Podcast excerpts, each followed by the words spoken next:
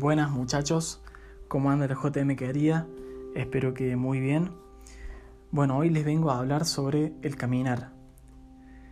Sabemos muy bien que caminar significa dejar algo, en este caso el hecho de estar quieto y ponerse en marcha, ponerse a andar. Y si ese caminar es constante y persistente, al final va a terminar siendo progresivo y fructífero, ya que indicará todo un recorrido hecho. Bueno, así San José tuvo un sueño en el que el ángel le dice que huya a Egipto. Y él apenas se despierta, se levanta y lo hace, lo concreta. Camina con fe en Dios hacia Egipto, con María y Jesús. Me gustaría preguntarles, ¿estamos caminando verdaderamente en nuestras vidas?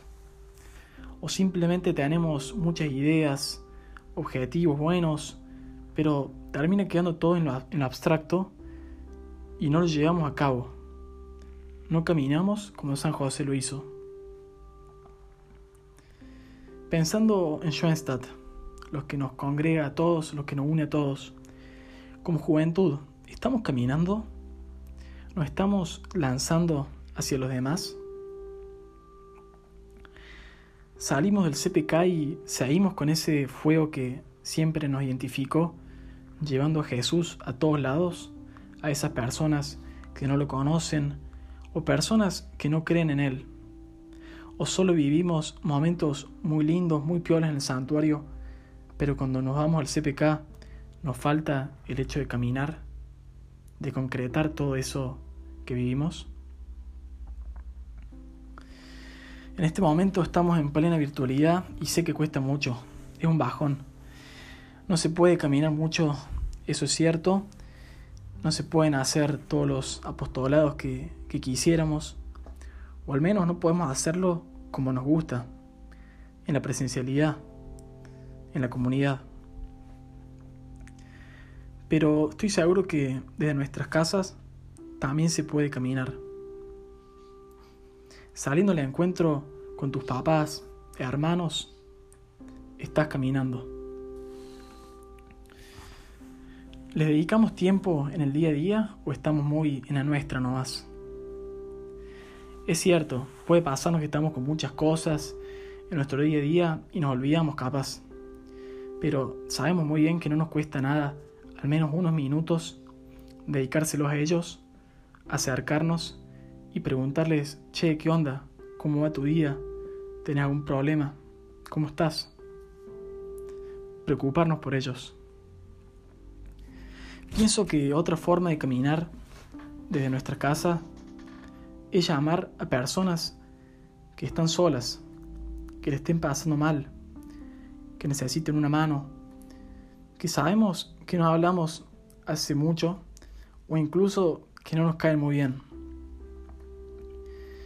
Y capaz nos parezca que una llamada no va a cambiar mucho, que virtual no es nada, que va a ser insignificante. Pero capaz a esa persona le cambiamos el día. Justo la llamamos cuando estaba muy necesitada, le había surgido un problema. Entonces de esa manera estoy seguro que podemos llegar a ellos caminando. Vamos, dale que se puede. Tenemos todo tan al alcance que ya no tenemos excusas para no hacerlo. Entiendo que esto no es lo mismo que presencial. Eh, se extraña mucho el encuentro con personas en misiones, apostolados, esas vivencias que nos marcan a fuego.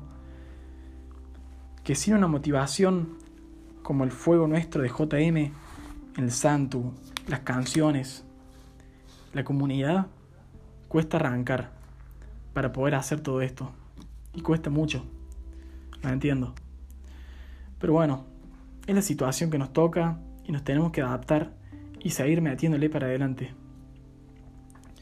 Si nos quedamos con excusas y sin hacer nada, me parece que va a ser peor. Por eso les propongo empezar a caminar desde la casa con eso. Por salir al encuentro con nuestra familia, ayudarlos, preocuparnos por ellos, conocerlos, llamar al que lo necesite, con el que tenemos que arreglar algo. Y también haciendo todo esto, no como una obligación, como un peso, sino con la esperanza de que la cosa va a mejorar, de que vamos a poder salir a misionar y a hacer apostolados. Estoy seguro de eso. Tenemos que estar con la frente en alto, tener fe, saber que nos esperan grandes cosas en lo que queda del año.